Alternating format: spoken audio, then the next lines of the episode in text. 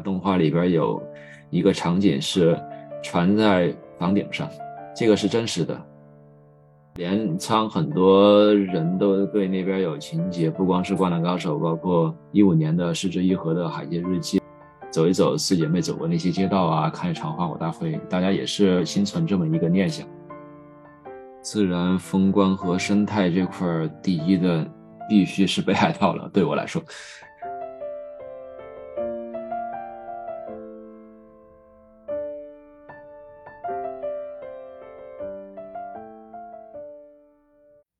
大家好，我是七点床与早餐的主播 Cindy，很久没和大家见面了。之前我们的播客采用了主播轮换的方式，邀请到更多爱冰员工加入到我们节目的制作中，希望大家喜欢。今后也会有更多的员工为大家带来精彩的节目内容，分享自己在全世界的旅行奇遇。现在是五一小长假，大家都在哪里旅行呢？今天我们继续为大家带来日本去不够系列。邀请到一位生活在日本东京十二年的摄影博主苍老师，与我们分享他在日本的生活，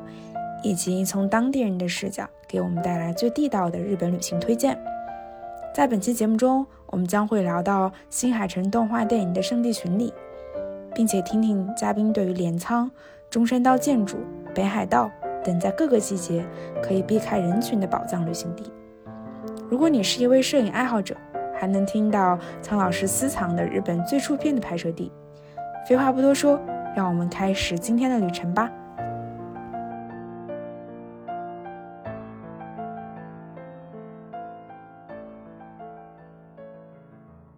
要不我们先请嘉宾来跟我们打个招呼吧。嗯，大家好，我是我叫吴明，然后在日本生活了十二年，二零一零年来的。最开始是来读书，然后就一不小心就留在这儿继续工作了，直到现在。欢迎您做客我们的播客。然后我看到您微博名字叫做“苍蝇之音”，对吧？这个名字是怎么来的呀？这个因为我名字嘛叫无名，第二个字是里边那个名字，就是一个日一个文那个字。然后那个字在比较早的时候就大家不太认识，因为现在可能因为大家用名字用这个字的还。慢慢多起来的，就所以现在也被大家所知道。以前还作为生僻字，但这个字呢也不是特别好组一个词，只能是苍明这个词了吧？好像想不到第二个词了，所以就用这个了。然后当时比较喜欢鹰这个动物，都已经挺早，都是大学之前的时候了，所以就起了个现在听来还挺老派的名字。看 微博上有好多人会转发您的摄影作品，然后叫您苍老师。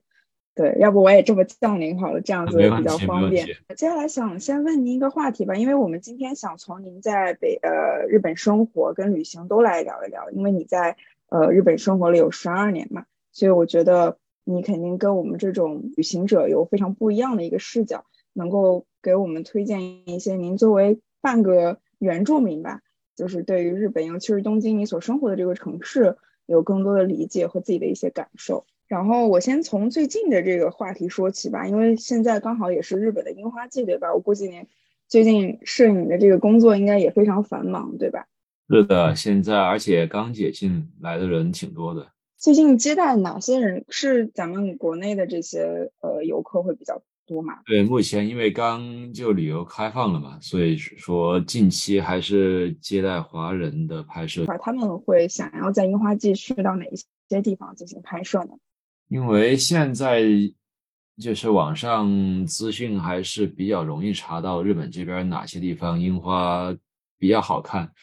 但是呢，一旦能够在网上搜的很多就是信息比较多的地方的话，人也会比较多，所以说对于拍摄这块呢，可能还是会有一些影响，比如说要等路人嗯要走开啊，需要花点时间来，所以就我还是比较喜欢去一些人少安静的。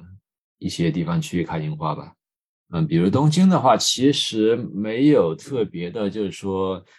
嗯，大家能查到的赏樱名所，那当然最火的就是上野公园，然后新宿医院这些，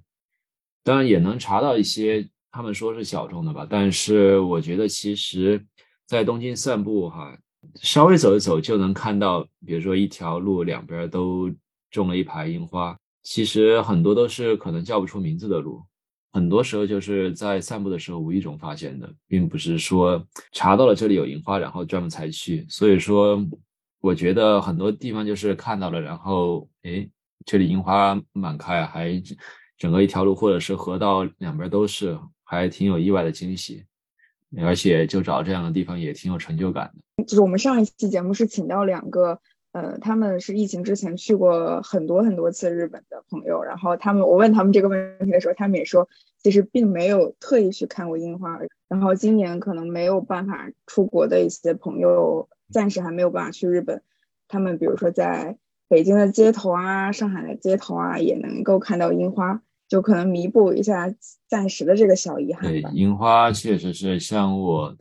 嗯，虽然说。也到处看樱花，但是印象比较深的东京反而是在东京城郊，可能离新宿大概车程有半小时左右的一些地方吧，比如说多摩市啊、稻城市这些地方，这里的樱花就是它在居民区，所以说不太被人知道，而且就感觉到樱花是已经是迁入到人们的生活中了，就密不可分的，并不是说花式化。嗯，街道是街道，或生活是生活，而是融到一块儿的，所以我挺喜欢这样的场景。在现在这样樱花盛开的季节，像日本当地人他们会有什么嗯庆祝活动吗？或者是当就是现在这个时刻会有没有什么跟平时不太一样的氛围？相对于比较知名的地方，它会有一些祭典。就是相当于国内的节日，就樱花季嘛，就相当于节日。比如说樱花树下，他们会搭一些屋台，卖一些小吃，比如说炒面啊，一些烤的饼啊什么的。然后还有卖一些啤酒什么的，大家可能会铺着垫子，然后坐在樱花树下吃零食、喝酒，这些都是特别常见的。嗯，感觉如果。时间还来得及的话，就是现在可以出，因为国内也马上到五一小长假了嘛。我觉得如果能赶上这个小尾巴的话，也可以去日本感受一下这个樱花季的氛围。是的，是的，而且樱花真的就是无处不在，在日本。接下来我们聊一下你生活在日本的这个话题吧。可以您详细来讲讲您当时是怎么从呃国内到日本，然后一开始大概是怎样的一个感受？嗯，我在国内读的本科，当然在本大学期间，我觉得除了大四那年可能稍微醒悟点吧，就之前的感觉是玩过来的，所以就毕业了也没觉得学到什么，反而就觉得该拓展一下视野吧，想出去走走看。但大学本科学的是画画的，是动画的专业，然后我从小也是看。日漫啊，动画这些成长嘛，所以其实对日本这边的当时所知道的文化还是有一定兴趣的。包括家家人也是知道我从小喜欢这些，可能在这方面还是挺比较支持我，所以就准备的比较临时，就是大四了，都快毕业了才准备说来日本这边。当时就先报了个语言学校，然后在语言学校学习期间再考虑继续就学嘛，来这边看读什么。学校的硕士生这样的，然后刚来的话，也就语言也特别差，就几乎几乎啥都不会说，然后在语言学校里边待着，然后再慢慢慢慢，再考上硕士，硕士毕业之后，然后再找工作，直到现在是这么一个过程。就最初还是对这边的感文化是感兴趣的。那您是因为就是摄呃在日本这个硕士期间的学习经历，然后让你慢慢进入到了摄影这个行业，对吗？呃，也不是，其实在我就 是刚大学毕业之后，然后因为我爸爸其实比较喜欢拍一些东西，然后给了当年给了我一台比较老的相机，就是他不大用的相机给了我。我到日本因为刚来嘛，其实来的时候对这边也没有做过多的了解，那个时候资讯也不是很发达，所以就。一切都特别好奇，是充满新鲜感。因为刚来还没办法办法打工，所以就课就上课以外的时间，基本上都在路边拍东西。就家到学校的路上就一直拍，从那个时候开始拍，开始拍照的。在国内我基本上没怎么拍，所以说从学习开始就拍照，也是受日本环境影响，所以拍的风格可能也偏嗯所谓的日系比较多一些吧。我看到您说您是东工艺印象学硕士毕业的，然后这个是跟摄影有什么关系吗？还是他学的是不太一样的东西？对，东京工艺大学嘛，它其实是日本的，就是摄影这块比较厉害的一个学校，因为可能学拍照的大家都知道这么一个这个学校吧，所以说当时想学跟拍摄有关的东西，所以说考了这个学校。当然也是误打误撞就考一次就过了，我也没有报学其他学校，因为当时其实对自己的语言这块其实挺不自信的，所以说只是靠专业，我觉得自己专业方面还行吧，因为语言不行，当时面试的时候也挺紧张的，也不知道自己能不能过，嗯，然而就一不小心就就还是被录取了，这个还我还挺开心的。那你觉得当时就这段期间的学习是会呃塑造了你之后的？比如说一些拍摄风格吗？嗯，最早还是一些感兴趣的吧，因为其实，在语言学校里边也是认识了喜欢一起拍照的同学，因为在拍摄方面他比我有经验太多了，所以说是作为前辈吧，然后我就跟着他拍，带着就带着我一起去扫街啊什么的。我觉得东京的这种大街小巷就应该已经很好拍了吧？你有没有自己？就是特别喜欢拍的一些区域啊，可以给大家推荐一下。对，那个时候完全就什么都是新鲜的，看啥都拍。那个时候拍的题材主要就是路人吧，因为那个时候其实日本还是一个挺讲究就是肖像权的，就后来也是后来才知道的。所以说现在拍摄是越来越胆小，以前就天不怕地不怕，逮到谁啥拍啥。拍摄这块儿。嗯，基本上就带有日本文化元素的方面吧，比如说一些铁道啊，然后神社啊这些，应该是当时刚来最感兴趣的一些题材吧。我看了你微博，就是有写自己是东京原下北泽 原住民，然后你当时是生活在下北泽。对，我在下北泽住的时间应该是来日本最长的一个地方了吧？从当时下北泽也是。嗯，也是看着他慢慢慢，就是在建设方面也发生一些变化。其实之前也有听过有一些人讲，就夏北泽的一些嗯气质，但是我想从你的角度，你毕竟在那里生活那么久，就是你觉得夏北泽这个区域大概是怎样的一种感觉？因为夏北泽它其实，在就我知道它之前，就我知道时候已经是古着这块是比较大家给大家的刻板印象可能是卖古着比较多的地方，但实际上夏北泽是。东京就是以前小剧场是看剧的一个地方，然后下北泽也是一个东京比较接地气和亚文化中心吧。就当时给我的印象，因为出站还有一些什么特别古旧的市场啊，然后居酒屋啊这里，反正是一个生活对生活气息很浓的一个地方，就也看不出是一个特别商区的。就跟比如说发达的商区新宿涩谷的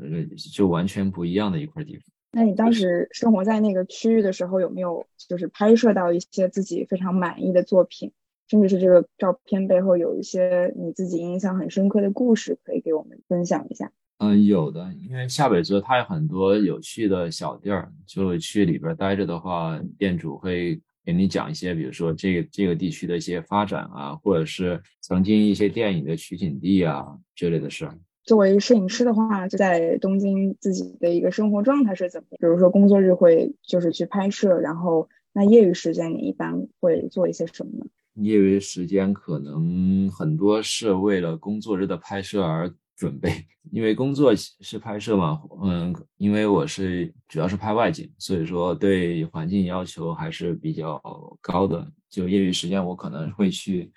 常去踩点，或者是去拍一些自己喜欢的东西发在平台上，然后作为宣传，主要是做这类的事儿。刚刚你有提到就是自己喜欢的东西，比如说你自己最喜欢拍摄的一些题材是什么？我喜欢拍摄的题材应该是日本一些人文方面的东西吧。就像东京，它其实是一个特别多元化的地方。它即使是在一条铁道的，就每个站，就每个站之间都都，比如说当地人的穿搭风格啊，或者是一些店的文化，都多少有一些区别。所以我觉得，其实这一方面就。对我来说吸引力挺大的，比如说这段时间空了，我去这个站周围散散步，然后拍一些当地人的生活状态，下次就换一个地方去，大概是这样。那你在拍摄过程中会跟你拍摄的这些人进行交流吗？有没有让你就是印象很深刻的这种人？嗯，因为我是一个我不是特别社牛的性格，所以说基本上是一个旁观者的角度来来观察吧，就那边生活人的状态。比如说在东京，像东边的几个区，什么荒川区啊、葛饰区啊，那边生活的老人会比较多一些。就他们可能平时穿搭就比较接地气，有时候就就穿个夹克或者西裤，屁股上插一份报纸，戴个鸭舌帽之类的会比较多。然后年轻人的话，集中在涩谷区、墨黑区，然后水田古区这些，就只是一个在东京市内，但给人的就那种印象是截然不同的。那比如说，我们国内可能有一些小伙伴，他也是一些摄影爱好者嘛，然后尤其喜欢拍这种一些比较日系啊、人文的东西。那如果他们到东京旅行的话，你会比较推荐他们到哪一些地方？还是你觉得其实东京它就是一个随处都可以感知到这个人文的一些城一个城市？我觉得是后者，就是都可以感觉到的。然后比如说我要推荐的话，我先得了解一下。对方是对哪些方面感兴趣的？他如果是对购物啊，然后比如说一些时尚的类的感兴趣，我可能会推荐一一部分。如果他对比如说艺术类啊或者自然景观感兴趣，我可能再会推荐其他地方。那我们接下来就是从东京往外走一走吧，因为我我觉得我们可以从呃您刚刚是说的你喜欢的动漫的这个题材说起。因为我看到你的微博上，其实有一组作品引起了不小的轰动，就是你之前有去拍过呃新海诚，呃秒速五厘米这部电影的一个现实版的一组摄影作品，然后有很多人就是觉得当时你拍的那个画面就是动画跟现实已经分不清的一种感觉，就帮大家从现实去还原了呃动画里面的一些场面，所以我想特别了解一下，就是你当时第一是怎么有这样的一个想法，然后去拍动画的那些画面呢？嗯，当时我是在学校里，学校其实压力还挺大的。我学校是骑车嘛，骑车，然后放学了就不是特别想马上回家，就想稍微放松一下，然后就在家附近绕弯儿，看一看这些街道啊这些，然后顺便也拍一些素材嘛。因为我当时是住在。南新宿参观桥那边，其实就是在秒速五厘米动画的取景地的那块地方，觉得挺眼熟的，是在二次元里边看到的。然后我就回头又把秒速里面翻翻来看了好几遍，然后结果发现它其实范围很小，就是在两个站之间的一些路段嘛，甚至它就是分镜，比如说这个镜头换切下一个镜头，它就是在可能隔了五十米、一百米的。一个街角是这样，所以说我大概花了两个月时间就拍了秒速厘米在东京的一些场景，可能拍了有三十处吧。然后当时在网上发了估计十几张，然后拍了就一也是向原作者的致敬吧，也是一个内心的一个自我满足。觉得拍这个当时并不是说我拍了这个要火什么，就是自己玩，然后发到网上就。也没想到会造成这样的，就被大家所知知道。这个感觉还挺有意思，像是一个无意之举，然后也刚好你住的地方很近。但我觉得当时那个过程应该挺有趣的，就是会不会觉得说，哎，我突然发现我们家附近这个画面就被人画在电影里面，这个感觉应该还挺奇妙的。啊，确实是这样的，因为现在就感觉现在我偶尔有空也会去做一些圣地巡礼的事儿，但是现在因为。网络资讯比较发达了，可能比如说最新出的番，然后一周不到，什么圣地巡礼的全全地图都被人打开了这种，所以说大家可能圣地巡礼是在网上查到，比如说这个接触景在哪儿，在哪儿拍的，然后就直接去哪儿了，而并不是像那会儿就是完全是自己摸索出来的地方。我觉得可能成就感是完全不一样。对，然后最近其实有一部新海诚的新电影嘛，叫《铃芽之旅》，呃，最近是在国内有上映，然后就大家的评价还是一如一如既往的好，所以我我在想问你，就这部电影有没有，比如说最近你的一些客人会想要去打卡，或者是你自己有这样的想法去还原里面的一些场景？嗯，暂时没有，因为新海诚他现在走的路线是一个从一个比较抠细节的嘛，像以前比如说《秒速五厘米盐之庭》，他可能就是在这这片街区这个公园里边取景，然后最近出的已经就扩散到整个日本，包括《铃芽之旅》这部，他也去了，嗯，也是在很多不同的县嘛发生的事儿，然后最后他。最后是根据这个三幺地震的背景有关。其实，在看看电影的话，整个过程我倒没有特别大的波澜，反而就是在最后知道以这个，就最后是因为这个地震。然后地震，因为我是经历过的，所以说其实对我内心还是挺震撼。就是这个电影，它其实结尾有讲到那个女孩，呃，最后疗愈了自己，嗯，可能因为地震对她造成的一些。童年的一些伤痛嘛，所以就很多人会觉得这个电影还蛮治愈的，尤其是结尾的那一段，呃，公路之旅，其实它是片中的那个少女铃芽从宫崎出发，然后沿途经过了很多地方，比如说爱媛啊、神户啊、东京，然后其实最后是到了她的那个故乡，叫做岩手。对，最后是在那个七仙沼市，因为我印象最深的是它动画里边有一个场景是船在。房顶上，这个是真实的，是新闻里边播的。因为西天沼市，它也是因为游船，然后被海啸冲到，就冲上来了，然后发生了火灾，整个整个七天沼市的一半都被火烧了，就跟电影里边一模一样。所以当时是看到这里就特别震撼。嗯，我觉得这个也是就新海诚能做到这一点的，大家喜欢他的一个原因之一吧。就这一段公路之旅里面，沿途经过的这些地方。比如说，从东京呃往外的这个这些一些比较小的村庄啊，你有没有什么可以推荐给大家的旅行地点？嗯，我有特别喜欢的地方，可能大家不太知道，叫中山道。它实际上就是从京都到以前东京嘛，就江户的一条类似国内的茶马古道这样的地位吧。沿着这条道有很多老的宿场街的，就是驿站，然后这些驿站。有一些比较有名的奈良锦宿啊、七龙宿这些，就是传统的建筑还存留下来，所以这些地方其实因为交通不方便，所以去的游客不是很多。然而这些就是保存下来的建筑，甚至它的给人的感觉就是可能会超过京都的，因为京都它古都虽然保留了很多建筑，但是有些嗯。商业化的东西，这些刚说的那些东西是其实有很多传统的，一直到现在都还有，所以我觉得是一个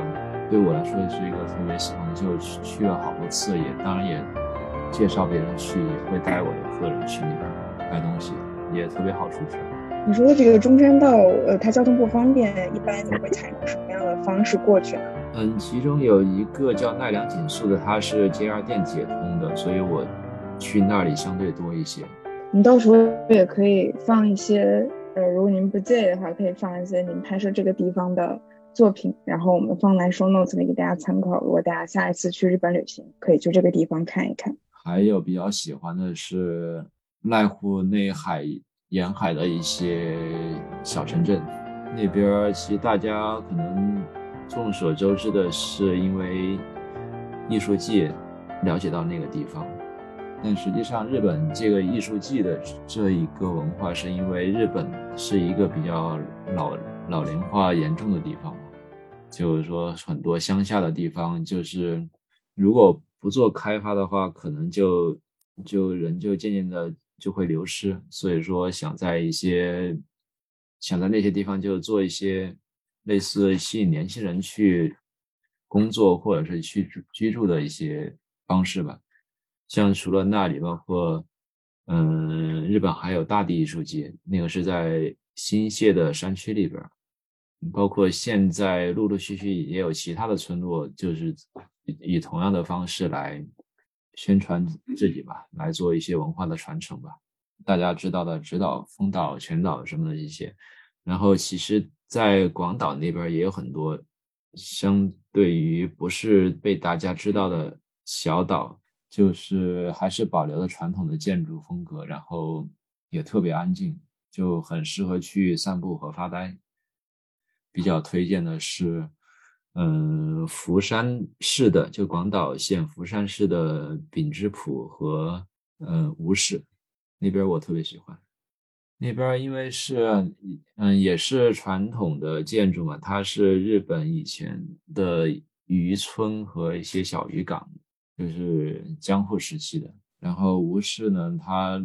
可能对于日本就是战舰这块感兴趣的会特别喜欢那个地方。然后包括那边也有一部嗯电影动画叫《世界的角落》，就是以吴市为。取景地，然后拍的这么一个电影。好的，我觉得感兴趣的朋友可以去看一下这部电影，然后先对这两呃我们嘉宾提到的这两个就是城市的风光有一个大致的了解。然后其实现在是春季嘛，然后马上我们其实也快迎来夏季了。就是在这个特殊的季节，你有没有一些呃推荐大家到日本，就很适合在这个季节去日本去的一些地方？像日本也是四季分明的地方，就春春天开始，然后就是不同品种的花嘛。首先是樱花，当然是这个是国花，大家都知道，也是最吸引大家来的一个来看的花。然后之后像嗯粉蝶花、紫藤花，然后绣球这块也是大家嗯愿意来看的花的品种吧。这个就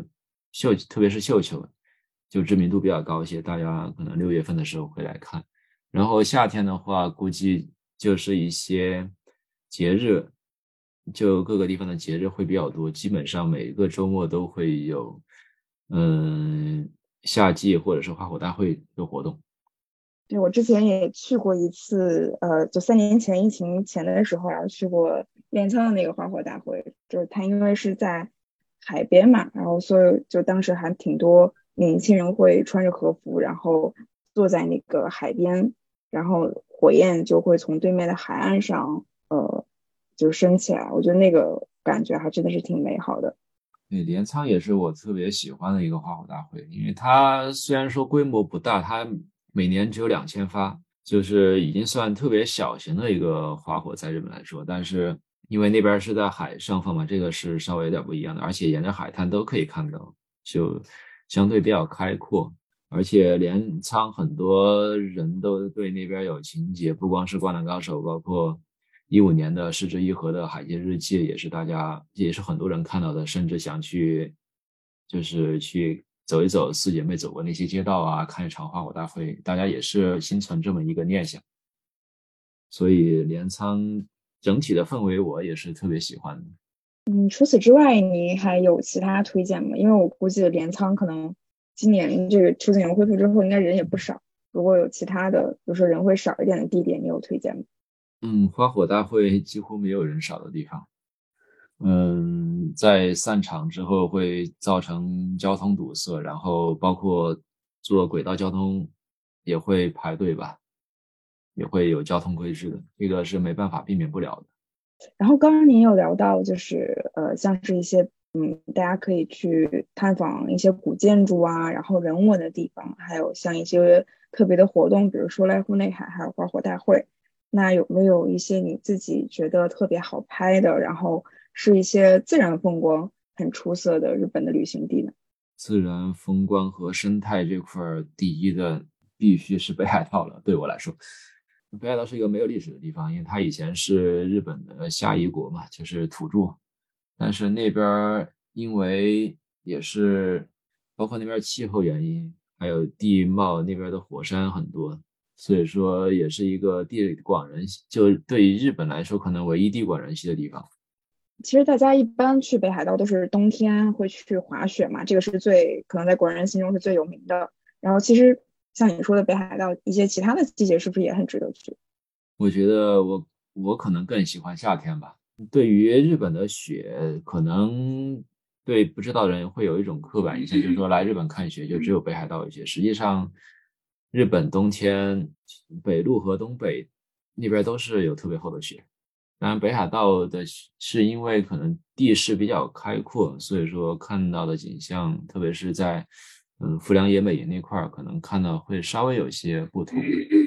然后北海道的夏天来说，就是一个避暑胜地，而且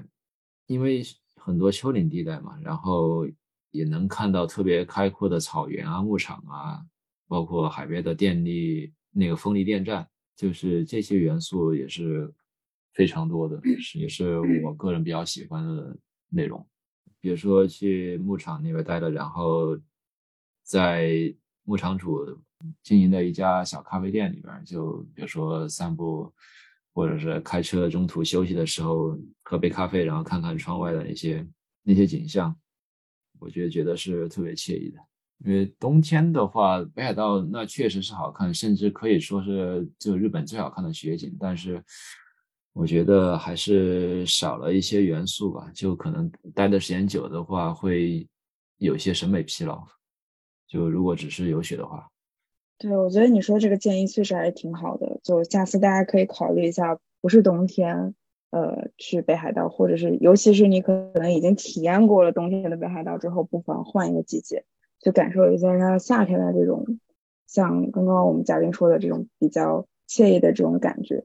是的，是的。这个是我建议的，夏天非常建议去感受一下。那我们之后再给一些，嗯，和您一样就是很喜欢摄影的人一些，呃，好的建议吧。你有没有，比如，因为你刚刚有讲你自己很喜欢拍一些日式，呃，日系的作品。就如果说大家在日本拍摄也想拍一种同类风格的作品的话，呃，你有没有什么技巧上的的建议？我对日系的理解其实就不光只是。大家所谓的色调上的那种偏青蓝和那种清淡或者低饱，嗯，低饱和低对比吧。我觉得日系更多的是一种，就照片带有温度，就是我对日系的理解吧。就您一直就是在日本拍摄这么久，呃呃，你最大的感受是什么？是觉得还自己可以一直拍下去这样，对吗？对，因为这个。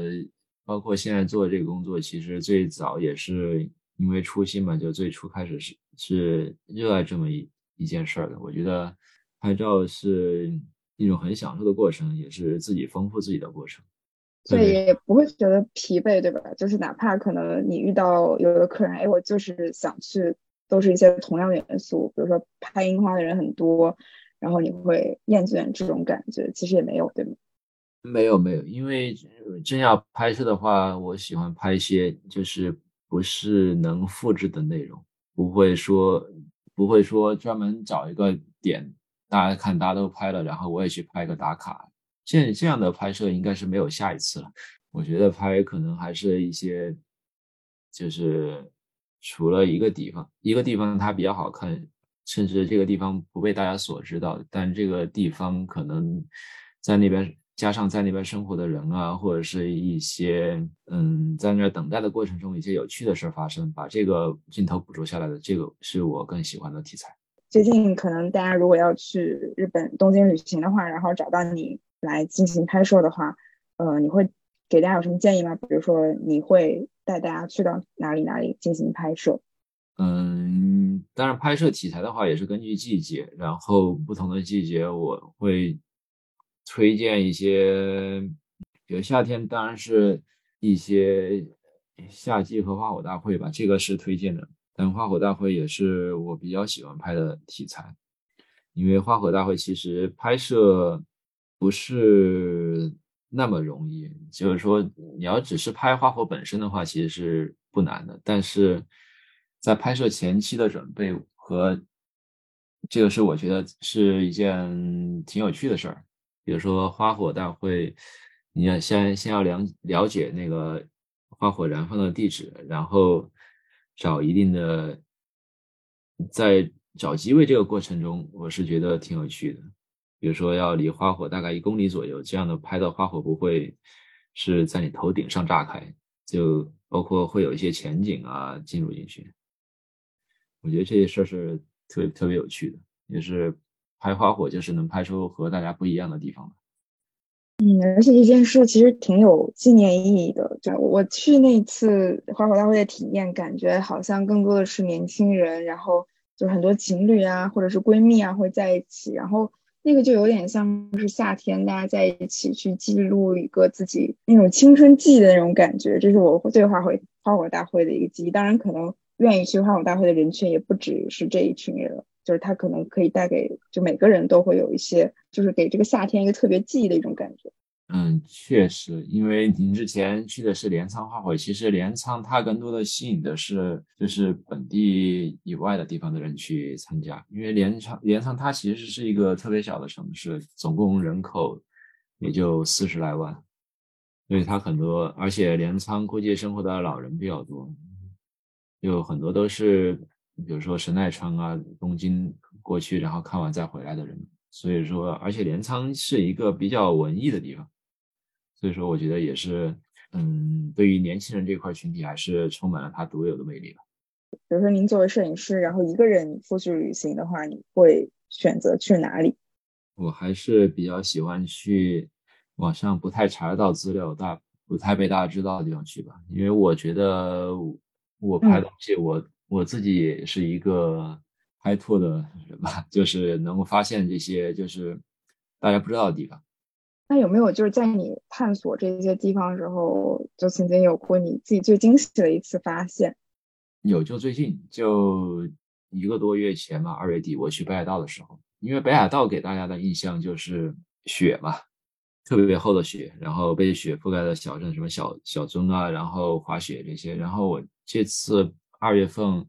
我去的是就北海道东南那侧，就是日高地区。就可能首先说日高，就大家不知道是哪儿了，就也是一个特别偏的一个地方。然后在那儿拍海岸的冰块大冰块说到海岸的大冰块可能大家首先想到的是冰岛，就没错，那那个地方跟冰岛特别的像。但是没人知会知道北海道也有这样的地方。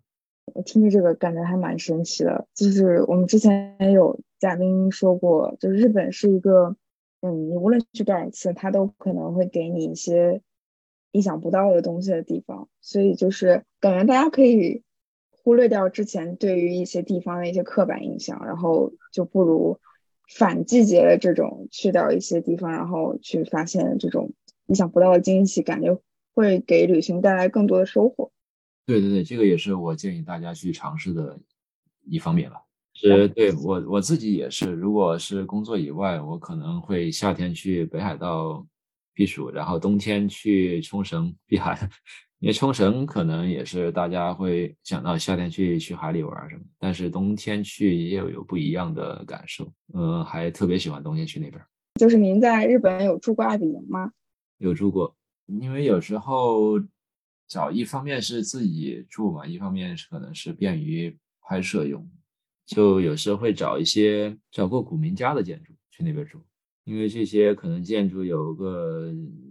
起码有个七七八十年、八十年以上，甚至一百多年的历史了吧。比如说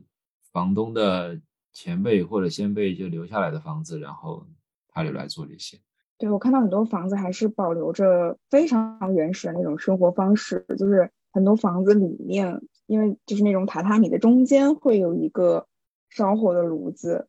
啊，可能是为了取暖用的吧。对的，是的。因为对于住古民家这个来说，其实，嗯，因为大家在来这边之前嘛，最多的应该是通过电影啊这些来了解吧。其实大家对于日本的了解，受《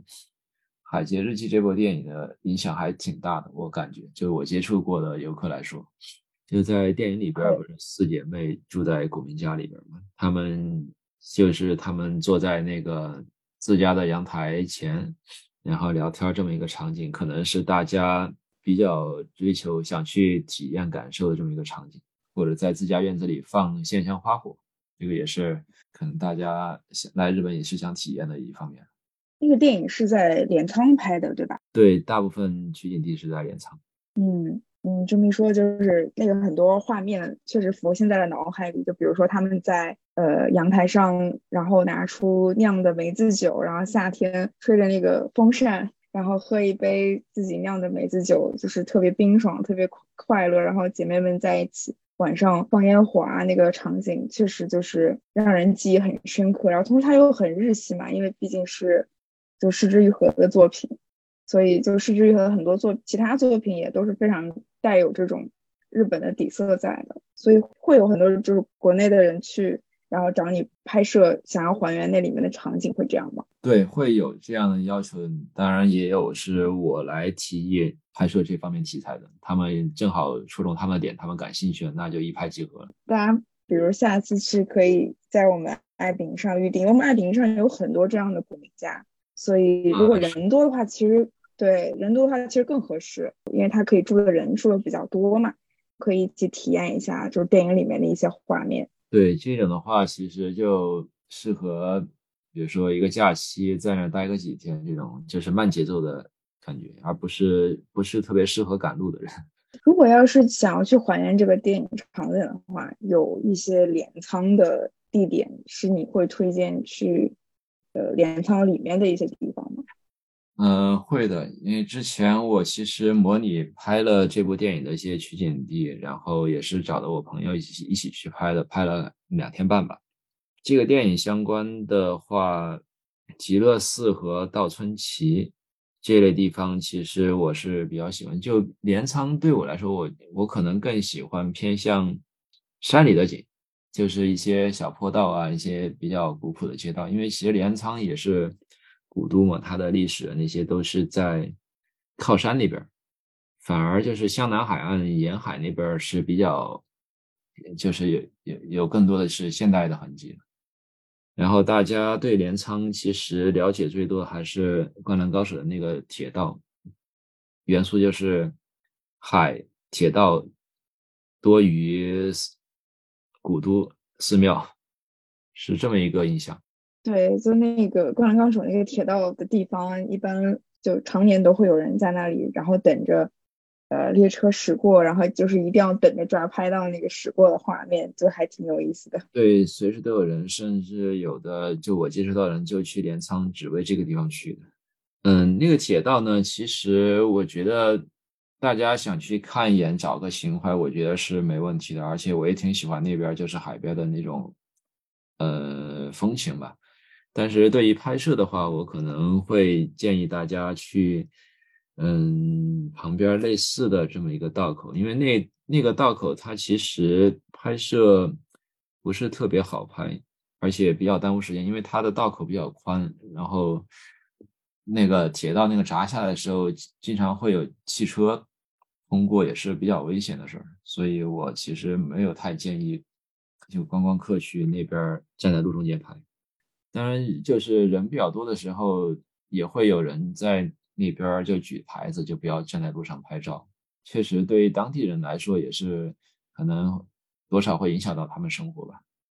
嗯，这是个很好的建议。那我最后问您一个问题，就是，嗯，我们假设我们想要去，马上有一些要去日本的这个旅行者，然后他可能从东京出发，因为大多数人肯定还是从国内飞东京嘛，因为这样会比较方便。然后假设他有一周的时间，然后因为日本这个本身的铁路交通也比较发达，他坐新干线就可以到很多很多地方。